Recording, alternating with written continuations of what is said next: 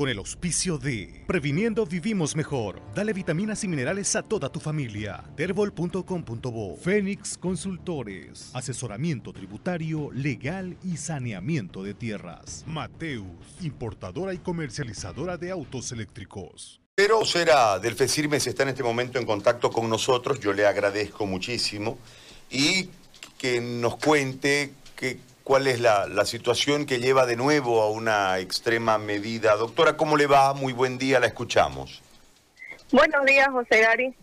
La verdad es que nosotros lamentamos siempre tener que recurrir a, tener que hacer medidas de presión, pero lamentablemente las autoridades, usted sabe que solamente dan oído cuando asumimos este tipo de acciones, ¿no? El día de ayer sí nosotros hemos sostenido una reunión con la secretaria de salud y con la arquitecta Sosa los cuales ya han asumido un compromiso, nos han mostrado el estado de la convocatoria y había unos temas legales ahí que estaban observando los abogados que debían corregirse para lanzar esta convocatoria, ¿no? Nosotros venimos, como usted lo manifestaba, gestionando la convocatoria de esto de este concurso de méritos de estos ítems municipales desde el mes de marzo con el secretario de salud en su momento, pues, ¿no? Y por el tema de la pandemia, obviamente nosotros vimos que no no podía efectuar no podía efectuarse bajo esas condiciones.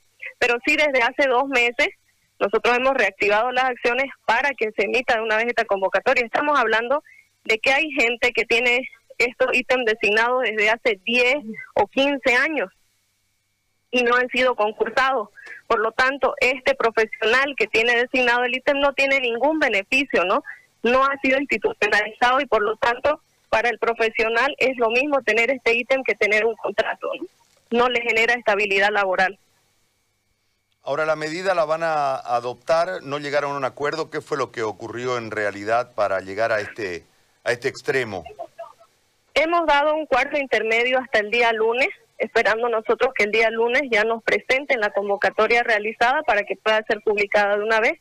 Obviamente tenemos que revisarla nosotros como los colegios de profesionales, porque somos los que manejamos ¿no? los, los reglamentos y los estatutos de cómo debe ser una convocatoria, ¿no? Y necesitamos que esté con todos los, los requisitos que establecen estas instituciones y pueda ser publicada de una vez. Pero por ahora hemos dado ese cuarto intermedio hasta el día lunes a las autoridades municipales, esperando que cumplan el compromiso asumido por la arquitecta Sosa, ¿no?